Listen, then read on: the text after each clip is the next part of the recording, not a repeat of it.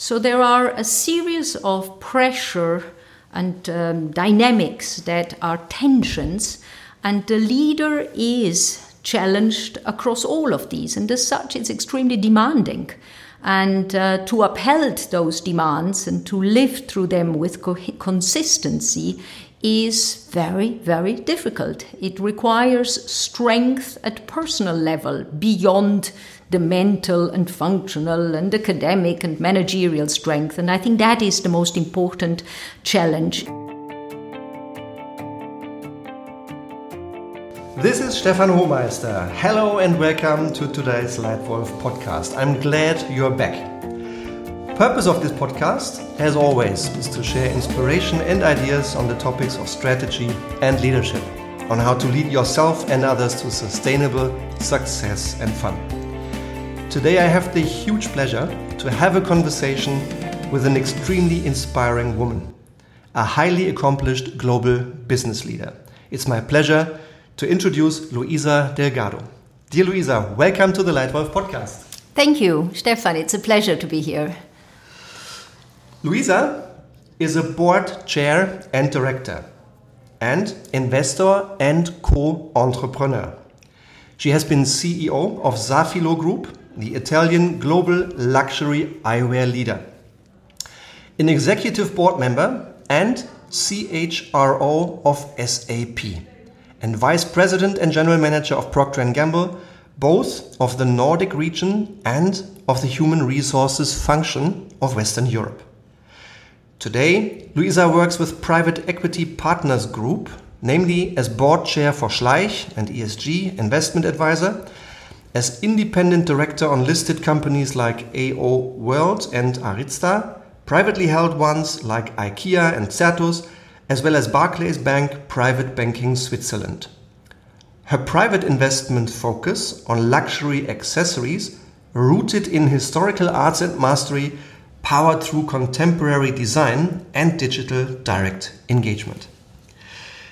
Luisa, thank you for sharing with me your beautiful examples of fine craft jewelry and your wonderful poetic inspiration about your home, the Engadin. The idea there is beauty in simplicity is an absolutely great design principle, which makes your business succeed and, among others, is also central, for instance, to Apple's success. Furthermore, the intersection of beauty and simplicity touches on so many relevant topics of today and tomorrow, like, for example, focus, time, and efficiency. That's why Beauty, Simplicity, and Leadership is the, the title for your Leitwolf podcast interview today. So let me ask my first question, Luisa. You look at a stunning, highly accomplished career. What is the essence of good leadership to you? Stefan, for me, uh, leadership in its essence is about making extraordinary impact happen to last. That's what ultimately is it, it is about. And for that, um, I have come to the conclusion it's about three things, three C's, if you may. One is courage, the other one is coherence, and the third one is compassion.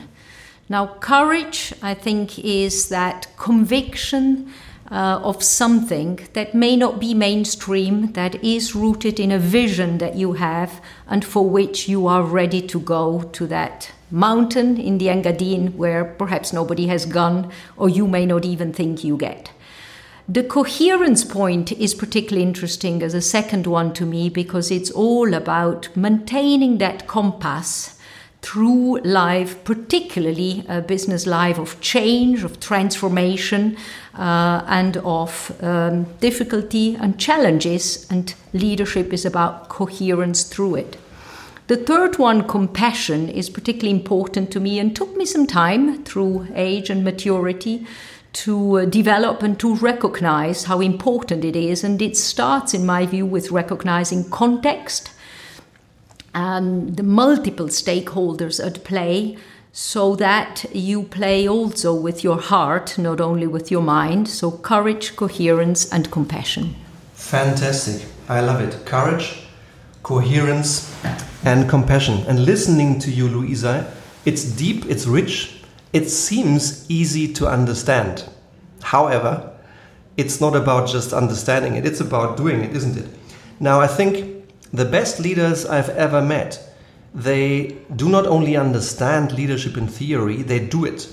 They do it well, they do it consistently well, and they do it consistently well even under pressure. Now, based on your experience, Luisa, what makes it so hard to lead consistently well? It's a good question, and leadership is something you learn. You learn over the years, um, and you learn with feedback from people over the years. I think the special thing of, with leadership is that it challenges the leader from many, many sides. It's about head and it's about heart. It's about technical as well as about much broader, more generalist uh, challenges. It is about people and it's about numbers, if you want to oppose the two for a minute.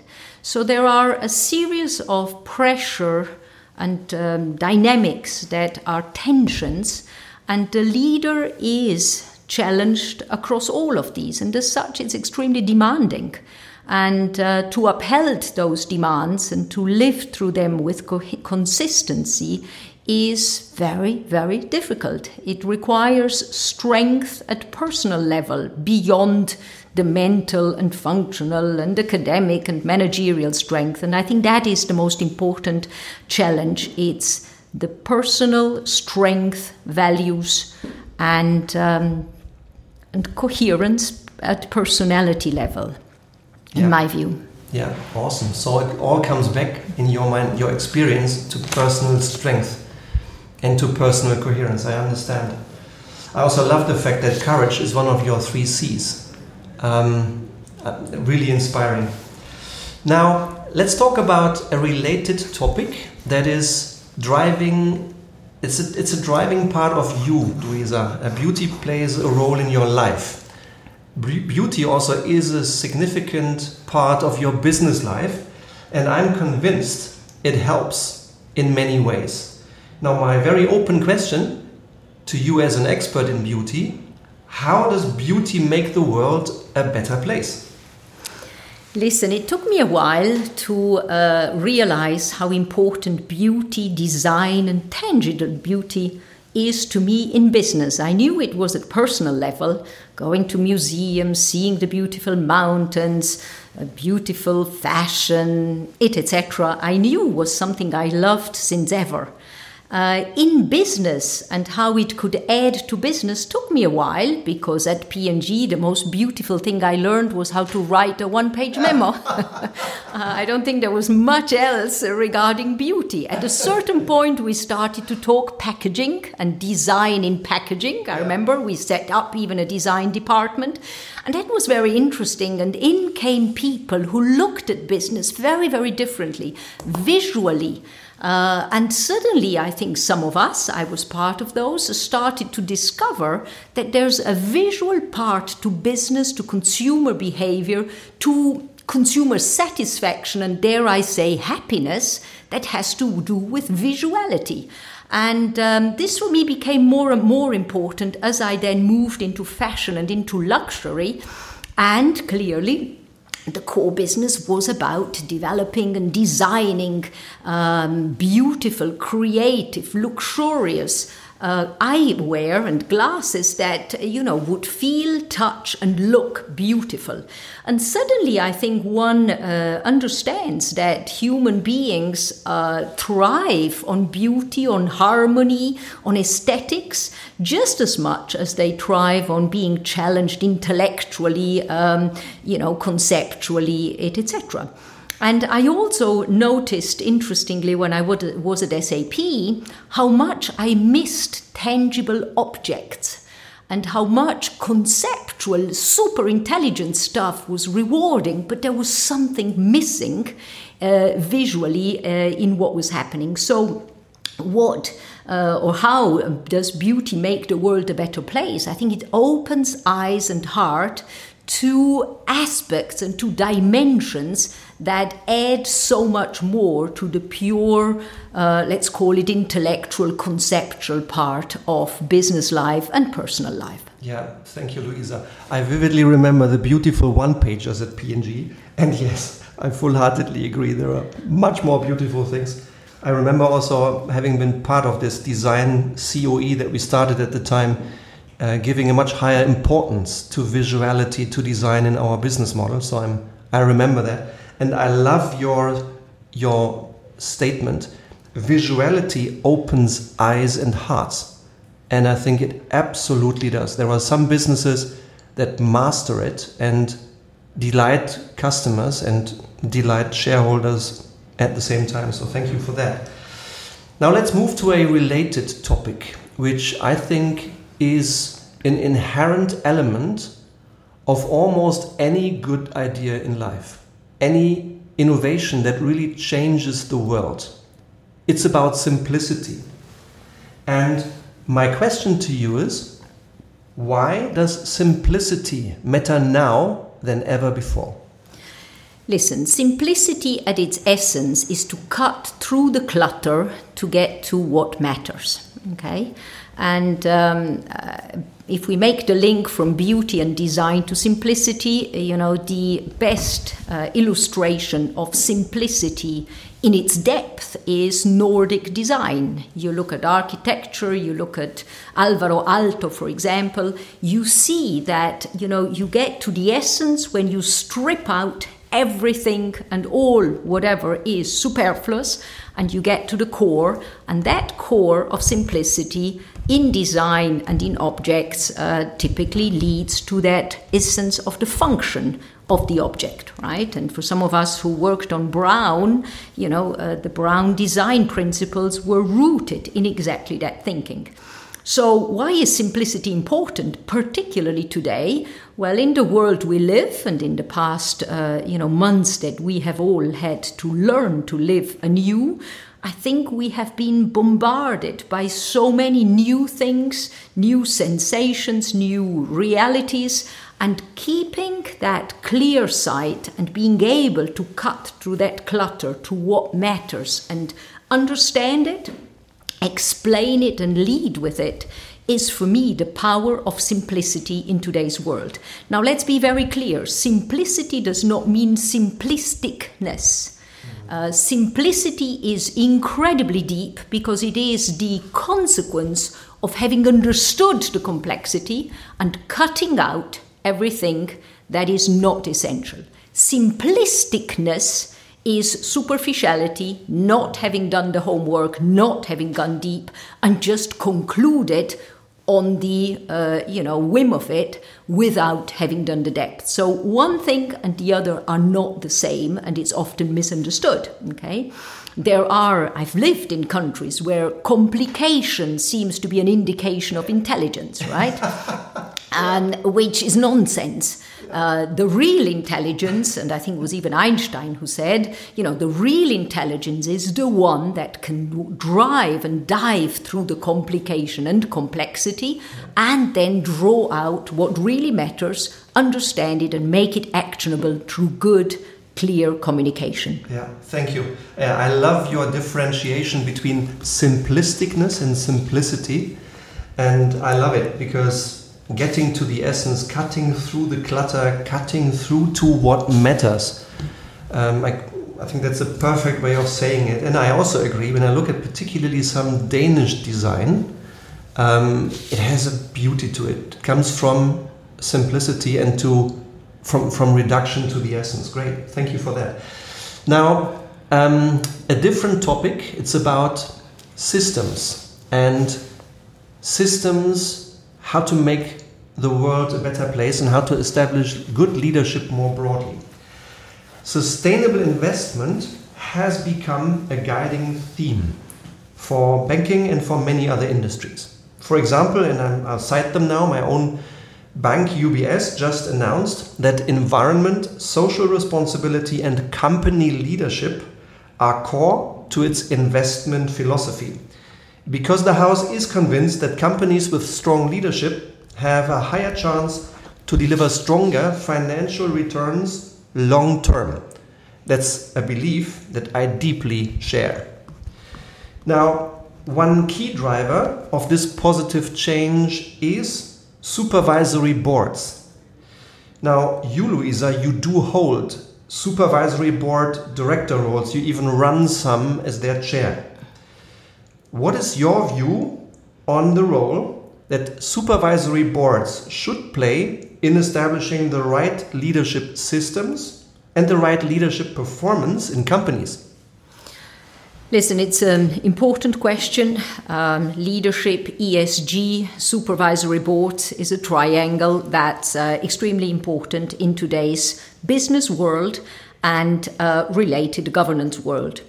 Um, I uh, deeply believe, uh, as I said before, that leadership is about making extraordinary impact happen to last, and to last means enduringly, which means sustainably.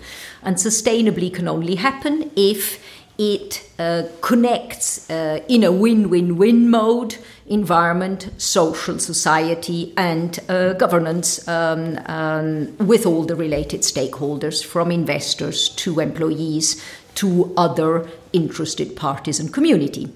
Uh, if that's the premise, uh, leadership is central to that and leadership at executive level with systems that ensure that there is impact supervised in a governance context by a supervisory board is how it actually then happens and is codified and is monitored and is measured. So I think the supervisory board has a uh, role that is crucial. It is a role of uh, engaging and signing the strategy that underlies that um, that undertaking. And again, I think we all know by now uh, that uh, ESG has to translate into the higher order purpose of a business, right? That higher order of a business is core to its uh, value creation. And uh, the next step beyond that strategy is how you measure it, how you monitor it, and how uh, you know it gets executed as a consequence successfully. I'd like to spend two minutes on the methodology of measurement. I think you know the vision and the purpose and whatever. Uh, I know you have covered also in these podcasts uh, very well through extraordinary people like Paul Polman and others. I think on the methodology of measurement, it's a bit of a drier topic. It lends itself less for charismatic societal engagement, yet, unless there is a methodology that is consistent, validated, and independent, um, it remains largely uh, charismatic, exciting, visionary, and also some progressive stuff, but it is not clear at the end whether really leadership engaging and delivering on ESG does create value through that or not. And for me, that's very, very interesting. My work with private equity in particular, very focused on value creation in a sustainable, lasting way, uh, you know, begs the question if we intervene, particularly on ESG uh, driven transformational interventions, does that create additional value or not in a given asset? Um, the methodology for me is something very, very important. You get what you measure, and the methodology needs to be scientific enough to be good, but also simple enough, and we get back to simplicity, simple enough to be understandable and actionable. Uh, and that for me is very much at the heart of some work I do on ESG uh, investment advisory uh, in this matter. So, back to the supervisory board, the role of a supervisory board is evolving tremendously. It is, yes, about a series of, let's call it financial governance related matters. They remain at the core. But the moment finance starts to measure and report matters that go beyond and into the ESG arena, I think, you know, you start seeing even an audit committee functioning very, very differently. The other part is leadership. Leadership succession planning used to be the minimum traditional stuff a supervisory board was here to do. Today, we are here about culture, values, development of talent well below just the CEO level. Uh, and I think, particularly in the UK, where governance uh, evolution is kind of driven with a lot of thinking and involvement, you would see today the role of a board getting much broader into the employee culture, values, and sustained approach of a broadly uh, you know developed and um, bought in leadership model and profile for a company linked to the business model and to the ultimate purpose of the business I have the uh, incredible honor and pleasure to be part of IKEA, already now in its uh, eighth, ninth year almost. And, uh, you know, seeing how a value, uh, purpose led company like IKEA uh, drives a business full of purpose uh, for the many um, through leadership, first and foremost, um, is uh, is an extraordinary uh, you know thing, and as a supervisory board again, very very much at the forefront of the agenda. Awesome, thank you, Luisa. So uh, a couple of very fundamental thoughts and words: measuring, sustainability, link it to value creation, leadership, culture, values, talent development, and you citing your insight and you know the company well about IKEA really being purpose driven and purpose led, and therefore um, making the lives of so many consumers better. That's a, that's a great example. Now, my next question, Luisa, you, you have a, a stunning career. You must have had a couple of moments when you felt this is now one of the tougher challenges in my career. Would you mind sharing a tough leadership issue you experienced and how you solved it? Now, first of all, whenever people ask for these war stories, I feel extremely uncomfortable because uh, some are so known that you know you read up in the press what they were, and I don't want to rectify them because that would sound petty. I think um, the other one is over the years, these war stories have, of course, built up. Uh, and it would be easy to talk about the one that happened 20 years ago because, you know, it's far away and we would all be fine. So I, I won't fall into those two traps. But I'd like to start by saying uh, I'm particularly happy uh, that over the years of my executive and non executive career, I have actually always looked for tough leadership situations. I've never stayed away from them. I, um, and this may sound almost, you know, suicidal, but I've always looked for them because I always thought that it's only worth engaging in something if it's tough enough and not a walk in the park with a short success. Because if it goes well, um, you know, you will feel again top of the mountain. If it doesn't go well, you will have learned more than you can learn ever. And as a consequence, you don't lose in either of the situations. Um, I will therefore mention tough, as a tough leadership issue the latest one as opposed to the first one. And the latest one is my entrepreneurial career. Um, and, uh, you know, we all probably have a view of entrepreneurs, particularly if you have been brought up in corporate context and environment. Uh, but I certainly must tell you, I did not uh, have a full understanding of how difficult it is to be an entrepreneur, even of a mini micro company. Uh, I think, um, you know, if ever towards my daughter and anybody young who asks me, what should I do? How should I learn about business? I think you should start as an entrepreneur.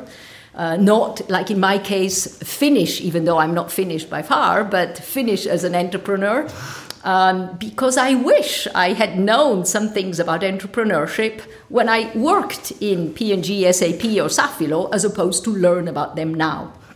Um, the uh, beauty of entrepreneurship is that you know it's you, your team, your partner, whoever you are working with, and there's nobody else. Uh, it's not like, you know, if you suddenly don't have cash anymore, somebody somewhere in a regional headquarter, you know, will have cash, right?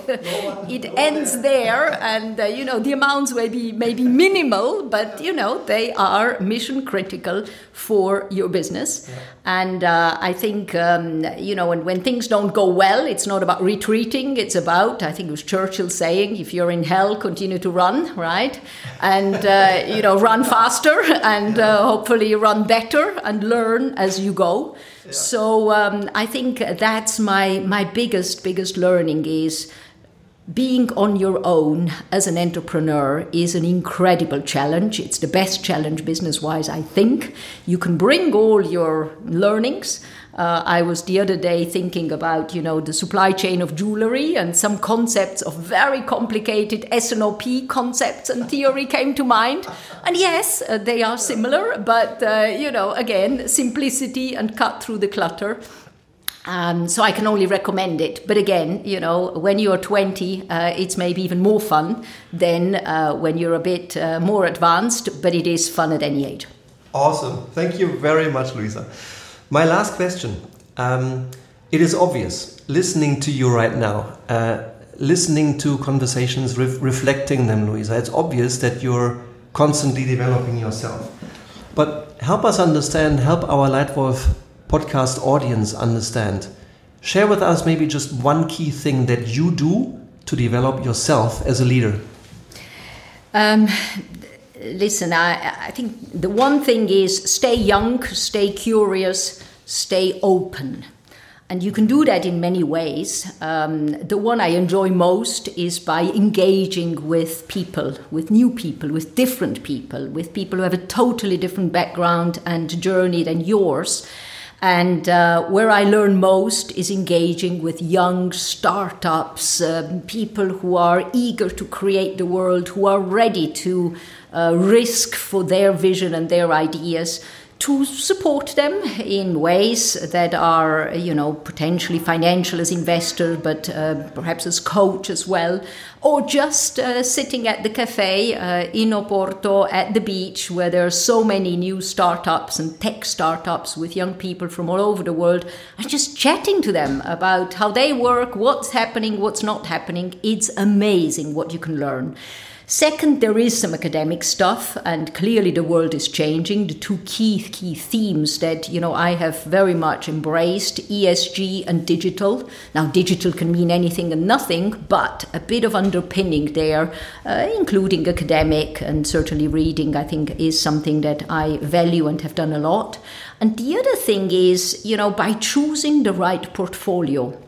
Um, of my mandates, my director roles, and my investments, you know, diversity, the variety, uh, a combination of some digital native retailers and non native uh, digital like IKEA that is transforming uh, the private bank, you know, I, I, accepted the private bank mandate at Barclays Switzerland because it was totally new. I knew nothing about banking except for being a customer, but uh, the idea that, you know, there is a whole new revolution digitally coming on banking, particularly also private banking, retail banking as well, and how could I be part of that by drawing inferences from stuff that I know in other sectors? So stay curious, stay open, learn from people people. And I just think travel and again beauty and art and all of it together uh, is, uh, is is something just as a person to learn not uh, you know have to read now the latest management book that seems to be the fashion i don't do that anymore and it's liberating because you know you don't need to go through that motion again that everybody goes uh, but choose your angles and i think then it's fun Fantastic. Luisa, it's been a huge pleasure and honor to listen to your perspective on leadership, to listen to your core experience all about beauty, simplicity, and leadership. Stunning. Uh, in the name of the thousands of people listening here, I just say thank you very much for your time and perspective. It's a pleasure. Thank you very much. It was my pleasure. Thank you, folks out there, and looking forward to being in touch again next time. See you. Bye bye.